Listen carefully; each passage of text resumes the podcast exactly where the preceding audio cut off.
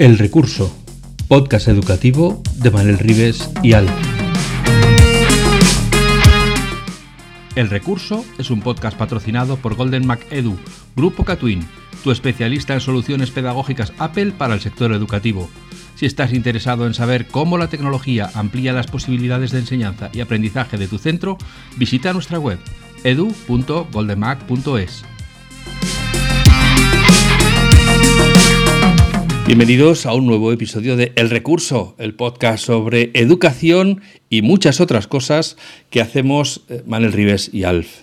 Yo soy Alf y tengo por aquí a Manel ya listo con su batería de preguntas, cual cuchillo en el lanzador de circo. ¿eh? Y tenemos, os, ya sabéis porque habéis visto la portada del podcast, la víctima propiciatoria hoy es de nuevo Emilio Torres, que ya estuvo, como sabéis, es director pedagógico para América y Europa de Progrentis.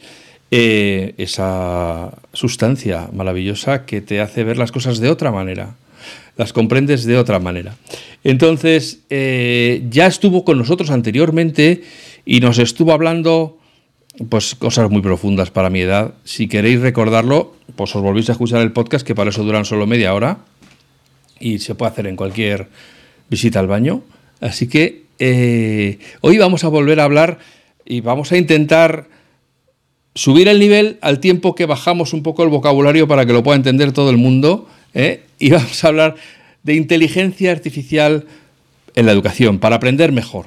Cómo utilizar la inteligencia artificial en la educación, para que nuestros muchachitos y muchachitas comprendan. ¿eh? Eso es una cosa que les va a hacer mucha falta en el mundo al que vamos. Así que vamos a saludarles y empezamos esta charla apasionante. Hola Manel, hola Emilio, bienvenidos al recurso, ¿qué tal estáis? Buenas noches, buenas tardes, buenos días. Eh, aquí otra vez con, con, Emilio, que tengo el enormisísimo placer de traer de nuevo, porque es un gustazo escucharlo, sabe un montón, sabe un montón, y además lo explica muy bien, lo explica de una manera espectacular. Eh, lo dejamos sigue en pie, ¿no, Emilio? no, es cierto. absolutamente. Además, lo he visto en, directo, en vivo, y lo hace espectacular. Mm, espectacular con todas las palabras, con todas las letras, quiero decir. Eh, yo me quedé pensando el otro día cuando hablamos. Eh, bueno, en Galicia siempre es el otro día, sea un mes, sea tres meses, es el otro día. Entonces, la, en la, anterior ocasión que estuvimos hablando de Progentis, vuestra solución para el trabajo pues, de atencional, de mejora de la lectura, de la comprensión y de la crítica de información, por, decirlo así en tres frases, eh, me llamó mucho la atención una cosa que es que habéis incorporado un nuevo elemento que era la construcción de prompts. Y me quedé yo, lo apunté y dije, la construcción de prompts. Vale, muy bien. ¿Por qué? Así que la pregunta es, ¿por qué la construcción de prompts en Progentis? ¿Por qué creéis que es importante? Bueno, equipo, que el, el, placer es eh, también recíproco de mi lado y poder volver a estar compartiendo con vosotros es un placer porque pues uno se lo pasa bien también, hablando un poco de, educación, creo que es importante divertirse. Y ya que me dais la oportunidad de poder contaros pues algo que, que, me, que me, copa 20 horas al día, eh, hablar de inteligencia artificial es un momento de debate donde todo vale, ¿no? Todo el mundo tiene razón, todas las opiniones son válidas y creo que es un momento interesante porque está llegando eh, la inteligencia artificial a, un nivel, llegó el punto G, llegó en noviembre, ¿verdad? Ahora es generativa, ya teníamos inteligencia artificial antes, pero el que sea generativa nos voló la cabeza a casi todos por lo que es capaz de hacer. En verdad no es inteligente, es predictiva, él intenta predecir lo que tú quieres y como tiene la posibilidad de conectar con una gran cantidad de información y base de datos, pues es mucho más fácil para él intentar darte algo que parezca creíble o que si no eres muy inteligente, pues te sorprenda, porque obviamente a veces no es difícil que nos sorprenda si del tema no, no dominamos. Y eso nos empezó a llamar mucho la atención cuando empezamos a darnos cuenta cómo los estudiantes de las tantísimas escuelas que tenemos, los profesores nos demandaban y nos decían, caramba, es que los chicos están yendo al chat GPT a resolver los problemas, nos están entregando tareas sin apenas esforzarse, en 30 segundos te da el resumen de lo que les estoy pidiendo. Y, los chicos entregaban y se relacionaban con el chat de una manera muy primitiva, es decir, dime cómo, o sea, era como un buscador de Google y lo que ahí salía como el chico no era capaz de entender si aquello era cierto o no, no era capaz de ir a la fuente, no era capaz de verificarlo, simplemente te lo daba estructurado de una manera muy interesante, sin falta de ortografía, el chico copiaba, pegaba y te lo metía en la plataforma, en el Classroom o en el Teams y le llegaba al profesor. Al principio el profesor no sabía de qué iba esto, es verdad que siempre vamos como un paso por detrás de los chicos y algunos pues creían que había llegado la solución a sus problemas, pero rápidamente esto saltó y los profesores empezaron a darse cuenta de que esto si no empezaba a usarse de una manera adecuada, pues iba a ser un problema. Algunas escuelas optaron por prohibirlo, algunos profesores universitarios ahí en grandes noticias mundiales querían regresar al examen de bolígrafo y, papel, ¿verdad? Y nos dimos cuenta... el diablo, ¿eh? Exactamente. Y ahí nos dimos cuenta en el equipo pedagógico de Proventis que era necesario ver de qué manera nosotros, en una herramienta que lo que hace es mejorar pues la manera en la que nos relacionamos con la información para poder encontrar atajos y llegar a aquello que es útil, nos dimos cuenta de que ya las búsquedas en Google pues eh, servían para una cosa y que el ChatGPT estaba empezando a, generar otra. El primer gran elemento es que, qué tan cierto es la información que hay en el Internet y uno se pone a googlear y, encuentra informes propios de la compañía que dice que más de la mitad, más del 50% de lo que hay almacenado en los servidores de Google, pues nadie lo está comprobando, nadie lo está testeando, nadie lo está patentando. Simplemente yo creo mi blog, cargo información y eso lo subo a la nube y el que acceda lo lee, pero pues puedo recibir críticas o no, puede ser veraz o no. ¿Qué hace el ChatGPT en concreto? Pues se nutre de mucha información, donde quizás la mitad sea incierta. Entonces, el primer gran problema es desarrollar pensamiento crítico para decirle al chico, hay cuidado, que aunque te lo estructuren muy bien, puede ser irreal o puede ser no, no creíble o puede ser ficticio lo que ahí te esté arrojando. Esto es un elemento que necesitamos educarlo y crear conciencia. Y empezamos a diseñar una serie de textos incluidos dentro de Proventis para que en esa competencia digital pudiéramos incluir elementos asociados a esta nueva tecnología. Y la otra es que ya traíamos una línea muy interesante para trabajar tips de búsqueda y ayudar a los chicos a mejorar sus búsquedas en Google. Coloca comillas si quieres buscarlo de manera literal, coloca el comando menos si quieres sacar una frase de un texto completo. y eran elementos correctos. Y ayudaba a los chicos a hacer buenas búsquedas a través de microtareas en búsquedas en Internet. Entonces nos hemos puesto a diseñar la manera en la que nuestros chicos pueden diseñar prompts en base a las características que puede tener para que la relación con el chat, dándole contexto, pidiéndole que asuma un rol determinado, eh, darle un prompt que pueda ser secuencial para que al final te genere una idea en base a dos prompts anteriores, puede ayudar a los chicos a que el uso de la herramienta pueda ser mucho más útil que para lo que se está utilizando ahora. Es decir, desarrollar a través de la pedagogía de la pregunta, y fíjate, me voy a la escuela griega, Sócrates, la mayéutica, ¿verdad? Es decir, educar a los chicos en hacer buenas preguntas, creo que es la clave en este momento, porque la inteligencia artificial te da las respuestas. La calidad de la pregunta hará buena la inteligencia artificial o la hará mala. Y el otro día posteaba y ahí comentábamos el otro día. La inteligencia artificial es un espejo. Si le preguntas tonterías, te va a devolver tonterías. Pero si le preguntas cosas inteligentes, igual lo que te devuelve puede ser útil. Pero quién es el que pregunta es, es en quien nos tenemos que enfocar. Las escuelas están ahora con mucha prisa de incorporar tecnología y incorporar tecnología con inteligencia artificial porque parece ser que nos va a resolver todos los problemas y no es así. Desde Prorenti estamos enfocados en mejorar la inteligencia humana para que utilicen bien la inteligencia artificial. Y es ahí donde estamos en esta línea de desarrollo en este momento. Me parece súper interesante porque además, eh, como bien decías, eh, a muchos centros educativos les ha pillado derrapando. Y mi pregunta es si no eh, toda esta vorágine de inteligencia artificial, que es que no es que esté ChatGPT, aunque ChatGPT es el más famoso, ¿no? De generativos. Eh, bueno, está Perplexity, está Bard, están varios, pero bueno, el que se lleva ahora mismo la copa de los famosos es ChatGPT como un amigo mío que le llamaba Chachipati, porque le salía así. Eh, me pareció muy simpático. Em, toda esta vorágine, ¿no crees que quizás, igual que habéis hecho vosotros en Progrentis, de vamos a pensar cómo es la forma útil de utilizar esta, esta tecnología eh, que está arrasando? ¿No deberíamos hacer lo mismo a nivel curricular y de las acciones que realizamos en los centros? En plan, para la moto, para poco la moto. ¿Qué estamos haciendo que haya que repensar? ¿Tú qué crees que habría que repensar? Mira, vengo de, vengo de una gira larga por México, hemos estado en 20 ciudades grandes de México y hemos desarrollado un taller porque allí en México han reformado la ley educativa, igual que aquí en España, y es una ley que desde mi punto de vista es muy interesante porque se replantea no por materia, sino por ejes vertebradores, se trabajan desde cuatro grandes áreas de trabajo y en, su definición de aprendizaje o de criterios de evaluación, como le decimos aquí, hay una gran oportunidad para que la experiencia en el aula sea una puesta en escena mucho más competencial para llevar al chico del saber al hacer.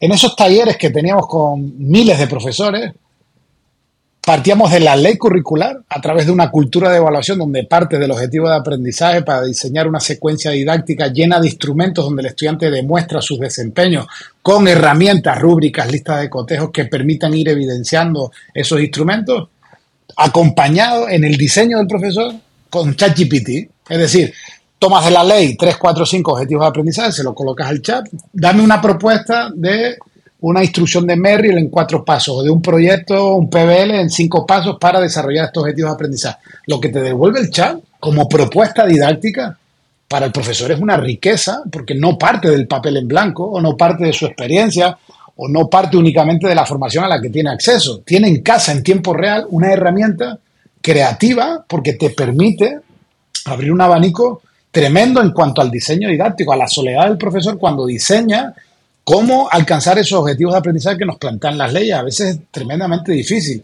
Y la creatividad del profesor a veces se agota, ¿verdad? A veces hay que beber más de los maestros de infantil porque los de secundaria a veces no vemos más que la pizarra. Entonces, que el chat sea un aliado en el diseño y en la corrección de tareas. El otro día estaba en Valparaíso, en Chile, y un ponente de la Universidad Católica de Chile decía que en su universidad el chat GPT estaba ahorrando a los catedráticos de la universidad entre un 20 y un 40% del tiempo. Es decir, que de las 50 horas de trabajo en la universidad, el ChatGPT estaba ayudando al profesor a ahorrarse casi 13 horas de trabajo en diseño, en el reporte de feedback a los estudiantes, porque tomaba los ensayos, se lo colocaba al chat y le pedía un reporte. Oye, ¿qué te parece el ensayo de este estudiante? Dame un feedback en cuanto a estos criterios porque estoy queriendo poner el acento en la corrección para que toquen estas ideas. Y el chat te sacaba un feedback cualitativo muy interesante y se lo enviaba. ¿Qué tiempo tarda uno en darle feedback real, extenso y de valor a un estudiante? Son minutos de trabajo. Pero si lo que te devuelve el chat es interesante, tú puedes hacer las modificaciones conociendo al estudiante y no partes de cero, creo que hay una gran oportunidad desde el modelo de enseñanza. Y desde el modelo de aprendizaje, pues ahí hay muchos procesos friki en Twitter colgando cosas interesantísimas. Muy interesantes donde el chico se relaciona con el chat, por ejemplo, para preparar un debate es decir, que al día siguiente yo tengo un debate sobre cualquier tema en clase y que el chat me permita ver diferentes puntos de vista de un tema para rebatir una serie de preguntas, creo que es muy interesante que preguntarle a papá en casa o esperar al día siguiente a que el profesor te lo pueda explicar. Eh, trabajar eh, las tareas de investigación con el chat puede ser muy interesante, colocando Google de un lado y el chat en otro, para poder hacer una vinculación de ideas y que me permitan hacer una investigación sobre cualquier tema.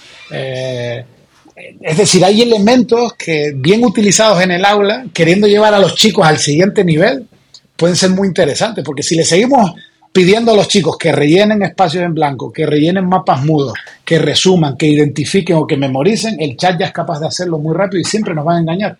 Pero si somos capaces de pegarle estas herramientas poderosas para llevar al chico al siguiente nivel, creo que puede ser una oportunidad de hacer cosas interesantes. Eh, ya lo dije la otra vez, pero sabes que cuando hablo digo dos cosas. Entonces, la primera, la primera em, va como pista porque eh, hace unas semanas eh, impartí una formación sobre exactamente, bueno, en un foro de educación que, que, hubo aquí en Vigo, sobre eh, el taller era em, inteligencia artificial como aliada para la transformación educativa. Ese era mi taller con un compañero, con un amigo.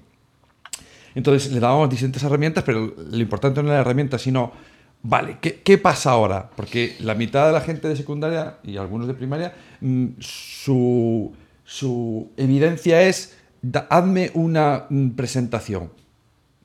Oye, eso ya no lo puedes pedir, porque se van a Gamma y tienen la presentación perfectamente. Entonces, claro, a mí se me ocurría como qué ideas mm, potentes se podían sacar de la utilización de, una plataforma como esa que tú le dices, hazme una presentación de los animales vertebrados de la costa gallega. Ahí lo tienes. Pagapá, perfecto. Y yo creo que justamente lo que podemos, una de las cosas que podemos ganar es la, presencialidad en el aula. Es decir, lo que sucede delante de los profes y los profes delante de los niños, ¿no? Es decir, vale, pues hazme una presentación para el resto de tu aula, lo digo como idea para que le guste, y hace esta presentación y revisa la información y mete tres gazapos. Y los otros van a tener que encontrar esos tres gazapos en tu presentación. Van a tener que revisar la información antes y ver qué gazapos. Y la hacer la presentación te la hace en 30 segundos y sobra tiempo. Con lo cual, no sé si hacer una presentación o la otra cuestión que decíamos, ¿no? que me parece súper importante y que además se evidencia, por ejemplo, cuando hablas tú delante del público. Eh, cuando hablas tú, Emilio, delante del público, es importante lo que dices, pero es tan, importante eso como cómo lo dices, ¿no? Y cómo eh, manipulas tu cuerpo, tu mirada, tus gestos, los tiempos. Y quizás hemos creado una escuela donde, sí, sí, cuéntame lo que pone el papel, pero lo que pasa en clase, cómo me lo cuentas, cómo te mueves, cómo eres de resiliente, cómo eres de empático, cómo eres eh, de asertivo, no lo trabajamos. Y yo creo que es la oportunidad también que nos, que nos presenta la inteligencia artificial. Es decir, bueno, toda esta parte eh, que te la hace automática, tunéala, hazla tuya. ¿Qué, ¿Qué, combinación de colores? Yo siempre le digo a la gente, no sabemos hacer presentaciones. ¿Cómo le vas a decir a un niño hacer una presentación si tú no sabes las guías visuales? No las conocemos los adultos. ¿Cómo la va a hacer un niño? ¿no? Y te ves rojo con verde, con naranja. Y dices tú, me duelen los ojos ver eso. Esas tres... Entonces, no sé, creo que hay una buena oportunidad, pero ahora te traslado a la pregunta tengo el miedo de que nos, de que nos quedemos justo en eso, ¿no? En, que el profe dice, ah, bueno, vale, no, no, no se me ocurre en situaciones de aprendizaje, como se utiliza en el terminología aquí en España, vale, le digo a ChatGPT que me haga una situación. ¿Y si solo me quedo ahí? ¿Cómo le dirías a un profe, no, no te quedes ahí, colega, eh, porque ya has descubierto el atajo, no te quedes en el atajo solo? ¿Qué le dirías? Fíjate que me voy a poner del otro lado. Ah, vale. creo, creo que ya es interesante porque desde mi experiencia, no conozco la realidad de aulas de todo el mundo, pero ya es una mejora a lo que actualmente hay en el mundo educativo. Conozco mucho más la realidad de Latinoamérica y si un profesor es capaz de en ChatGPT encontrar algo original y ser capaz de darle vida en su aula, ya es una mejora muy importante a lo que venía haciendo. Por tanto, si ya se quedan ahí, Manel, ya es una, ya es una mejora, ya es una mejora. Es un punto de partida eh, diferencial, ¿no? En ese sentido, ¿qué quieres decir eso? Que la, aportación que le genera ChatGPT en este caso va a ser un, diferencial enorme que le va a aportar muchísimo. Pero, Por lo menos en cuanto a ideas y creatividad, a lo que hubiese podido hacer desde su mochila propia de recursos, que a veces es limitada. Y, y en ese sentido ¿Tú qué les dirías a los profes, eh, sobre todo con la idea que tenéis en Proventis de utilizar esos prompts? Dice, ¿por qué es importante que los niños hagan esto de esta manera? Porque hay que, claro, es un tema más de acompañamiento de proceso. Es decir, eh, el estudiante en, ese feedback que hay que irle dando, no hay que darle la respuesta a la pregunta, hay que siempre validar a dónde, a dónde quieres que el niño llegue, que el niño tome conciencia de dónde está y a dónde tiene que ir él, y él tome conciencia, no lo haga porque tú se lo digas o no estudie porque hay un examen, él tenga claro eh, eh, hacia dónde va, cuál es el objetivo, cuál es el reto, por qué tiene que resolver la pregunta, para que en el camino podamos incluir este tipo de herramientas en el que el estudiante, pues como bien dices tú, si es el chat el que te aporta el recurso para poder presentarlo, para poder modificarlo, interactuar con los compañeros, puede ser una ventaja mucho más interesante para poder hacer cosas que hasta ahora pues no había tiempo, ¿verdad? Los, tiempos en las escuelas nos obligaban a transferir, a transferir, a transferir información para que el estudiante la recogiera, pero ahora la información está ahí y no solo hay que ir a buscarla, es que te llega de una manera muy fácil. Ahora, ¿en qué vamos a utilizar el tiempo de aula?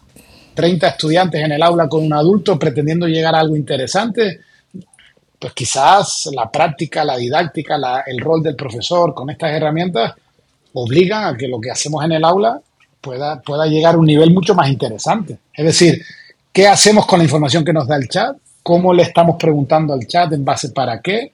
¿De qué manera esa solución que el chat nos da la implemento y compruebo que es real o no para desarrollar pensamiento de orden superior. Es decir, el chat me da una solución al problema y ahora con esta solución yo verifico que es real. Es decir, me voy atrás y compruebo que los pasos son correctos. Es decir, creo que es interesante. O sea, que el chat, por ejemplo, tú colocas una ecuación de segundo grado y el chat te da paso por paso cómo resolverla, pero eres tú el que verificas que el chat lo ha hecho bien.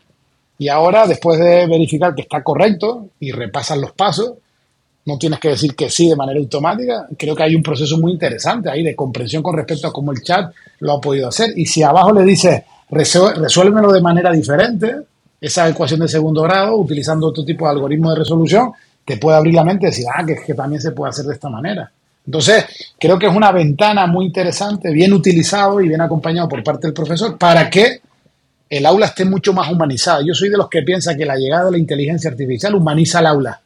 Es decir, a más tecnología, más tiempo del profesor para pasar con los chicos. Ya no tan responsable de proyectar, ni de hacer presentaciones, ni verificar que todo esté funcionando y es una puesta en escena perfecta, ¿no? Ya está ahí. Acompáñalos en el proceso para que en su relación con la tecnología te tenga al lado y que de alguna manera tú sí lo puedas ir guiando, obviamente con criterio, en función a lo que tú quieres desarrollar en ellos, ¿no? Mm, me ha gustado mucho lo que has dicho de más humano. Es, no corren tiempos muy buenos para unir tecnología con humano, porque, porque mm, hay mucho debate ahí, mucho rum rum por abajo, eh, demonizando la tecnología y creo que, y creo que no, es, no es bueno porque eh, creo que hay, que hay que atinar bien eh, sobre los aspectos positivos y negativos de la tecnología, ¿no? porque si no estaremos haciendo un flaco favor a aquellas personas que lo utilizan bien, porque van a ser eh, también colateralmente van a sufrir las consecuencias de las personas que hacen un uso bueno, creativo, crítico de la tecnología. Em, hay una cosa que mucha gente pasa de largo, que, además lo has enfocado muy bien cuando has explicado lo de la ecuación de segundo grado, que es em, el chat GPT siempre te va a dar una respuesta. Hay una respuesta que nunca va a dar y es no lo sé. Nunca va a dar esa respuesta. Con lo cual, eh, eh, mm, tenemos que tener cuidado con ese tipo de información. No porque nos vaya, vaya a ser una fuente de mentiras, que puede ser en algún caso, ¿no? Tú le dices, le puedes decir, hazme un archivo y te va a dar una URL de un archivo. No existe ese archivo, pero te va a dar una dirección, ¿no? Te va a quedar, va a decir, ahí tienes, para ti, para siempre. Y dices, no existe. Pero quizás es, una, como dices tú, una buena oportunidad para trabajar otras cuestiones, ¿no? y la parte humana, que me parece que es fundamental, que, nos libera el tiempo para dedicarnos a nuestros, a nuestros nanos, ¿no? De, bueno, pues esa parte que hemos aquí hablado muchas veces en el, recurso de la parte socioemocional, ¿no? Pues a lo mejor tengo tiempo para, para, dedicar tiempo para saber cómo están mis nanos, cómo se, cómo se socializan, cómo pueden crear, crecer como mejores personas y ayudar a los demás. Eh, porque todo lo demás me lo va a dar eh, la tecnología de una forma muy, muy eficiente.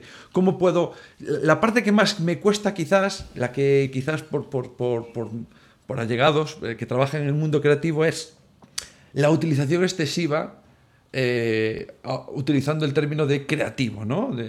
quizás lo que hace la inteligencia artificial es beber de los anteriores y darte una propuesta, ¿no? Pero hacer una, una, propuesta disruptiva no la va a hacer.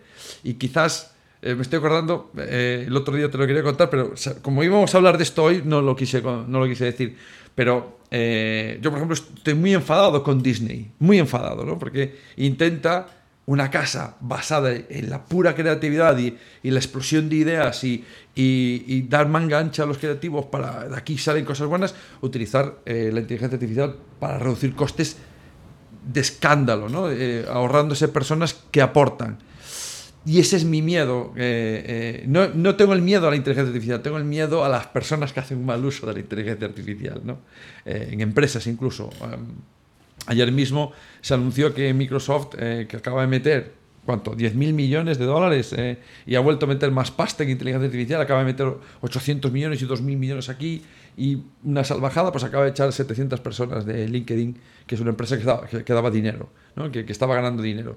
Y es como... Mm, ¿no? Eh, nos pasa otra vez lo de. yo veo un paralelismo a, cuando fue la crisis económica, ¿no? Decía, la crisis económica vino porque la gente no sabía matemáticas. No, perdona, la, crisis económica vino porque la gente no tenía valores. Y entonces pasó lo que pasó. Saber sumar y restar sabemos todos, pero los valores ya no lo tengo tan claro. ¿Tú cómo ves a, El mundo laboral. plazo. Sí.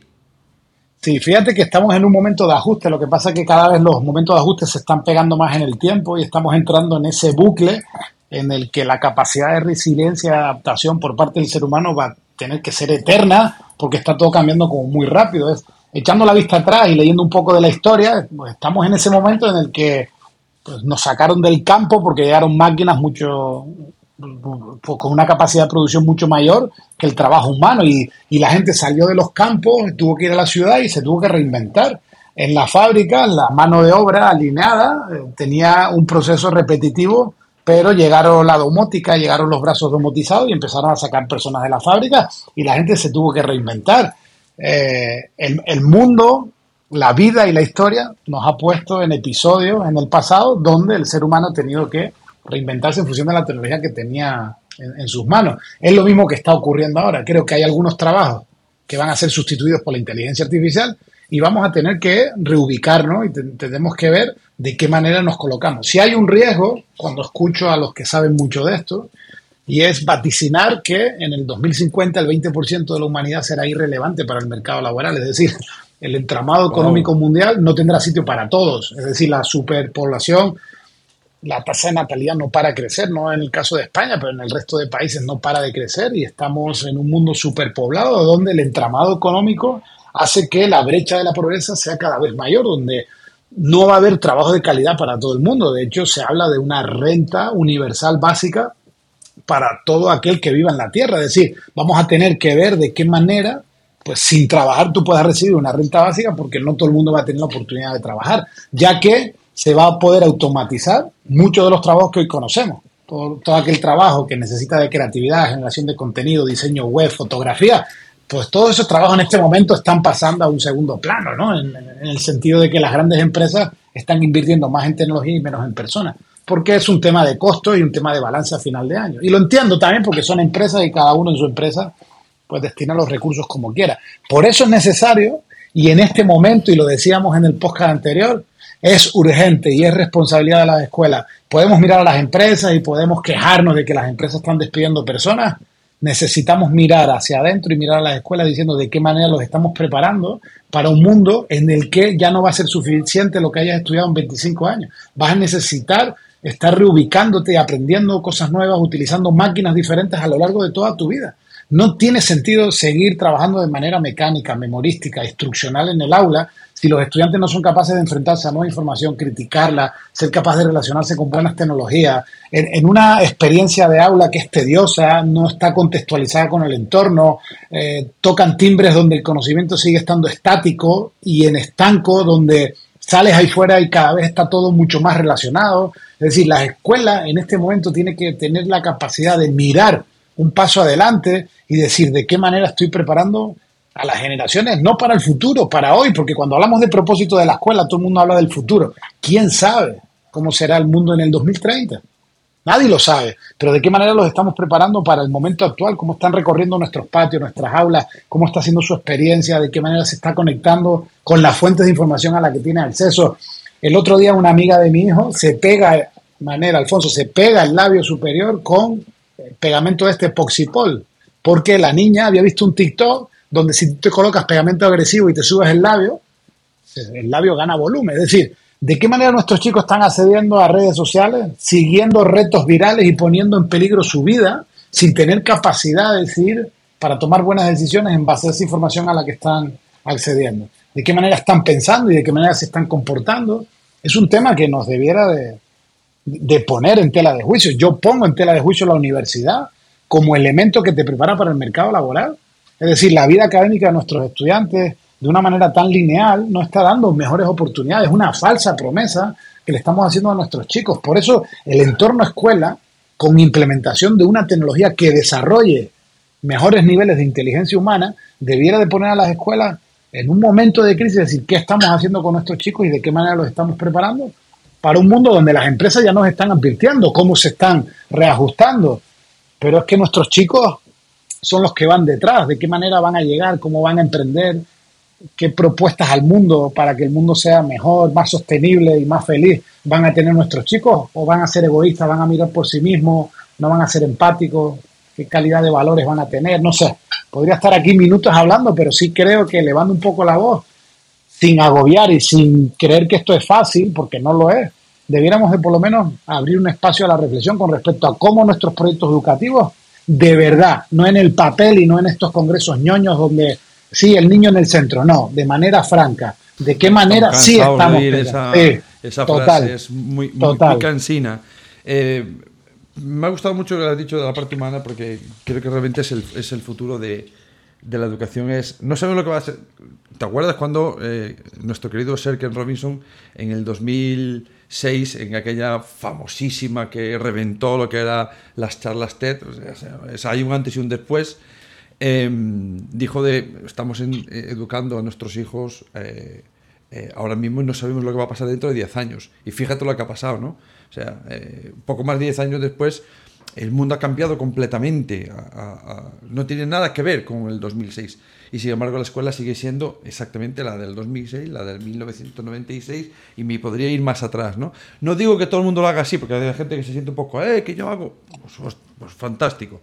Pero el sistema educativo sí que no ha cambiado, y creo que, como tú bien dices, eh, no hay que esperar al futuro para cambiarlo. Eh, cambia, cámbialo ya que es lo que necesitan tus nanos, ¿no? Hoy, hoy, hoy en tu aula. Eh, muchísimas gracias. Sé que estás ahora como eh, descontando el tiempo que tienes que empezar a, currar porque eh, tú trabajas a nivel internacional, es lo que tienen los grandes genios del mundo, trabajáis a nivel internacional, pero me alegro muchísimo de que hayas pasado por aquí, que nos hayas dado tu visión porque me parece súper interesante. Alfonso, Manuel, mil gracias por la invitación y, y aquí estoy cuando queramos echar un rato pues Sin duda, gracias a ti, Emilio, por haber venido. Yo como palabras finales me gustaría mm, pedir a los eh, maestros, a los profesores, a las instituciones que sientan miedo ante la inteligencia artificial, que la imaginen como el acompañante del estudiante y del maestro, que siempre tiene tiempo, que nunca tiene prisa, que te lo va a explicar todo todas las veces que necesites, de todas las maneras que necesites hasta que lo entiendas y que piensen si eso ellos lo pueden hacer. Que la respuesta es no. Entonces, que la inteligencia artificial puede ser una gran ayuda es incontestable, es, para sobre todo especialmente para los niños que se están que pueden quedarse atrás o que tienen más dificultades, la inteligencia artificial tiene las herramientas para explicárselo de la manera que ellos necesiten hasta que lo entiendan cosa que un adulto normalmente mm, a la primera bien, con muy buena intención, a la segunda vamos a ver niño, mm, pon un poquito de... a la tercera ya me estás tocando y a la cuarta vete con la play y déjame en paz. ¿Vale? Entonces, eso la inteligencia artificial nunca lo va a decir. siempre te va a decir, hola, sí, estoy encantado de ayudarte. ¿No lo has entendido? No te preocupes, vamos a intentarlo de otra manera. Y hoy Oye, y el niño se lo va a pasar bien ahí dialogando con la máquina y diciendo, ojalá los adultos pudieran dialogar conmigo como tú lo haces, guapa o precioso, simpática, ¿no? Entonces, bueno, que, realmente eh, es como, yo qué sé, me imagino a los cavernícolas teniendo miedo del fuego. O sea, es que es, es que está aquí, es que es un avance, es que no se puede negar. ¿Que puedes elegir quedarte atrás? Sí, es tu privilegio. Pero no, eso no va a impedir que la marea siga subiendo. O sea que ya lo que hagas, donde te pongas tú con relación a la marea, ya es cosa tuya. Así que, Emilio, muchas gracias por venir a poner un poco de luz en este debate eh, siempre candente, al igual que en el episodio anterior, yo creo que es de estos de estas charlas que merece la pena luego darle al, rewind, al rebobinado y decir, ahora que ya le he oído y sé de lo que hablan, ahora lo voy a escuchar con atención. Ya que no me sorprende lo que están diciendo, voy a escuchar y voy a elaborar yo mi propia, mi propia conclusión. ¿no? no me voy a quedar solo con lo que dicen. Muchas gracias a todos y todas las que estáis semana tras semana escuchando estas charlas. Esperamos haberos entretenido, que hayáis aprendido algo y que os hayamos dejado con un poquito de ganas de volver a escucharnos la semana que viene. Mientras tanto, pues sed felices mientras nosotros trabajamos en el siguiente episodio. Gracias, Manel. Gracias, Emilio. Hasta pronto. Chao, un beso. Chao, chao. Podcast patrocinado por Golden Mac Edu, Grupo Catwin, tu especialista en soluciones pedagógicas Apple para el sector educativo. Si estás interesado en saber cómo la tecnología amplía las posibilidades de enseñanza y aprendizaje de tu centro, visita nuestra web edu.goldenmac.es.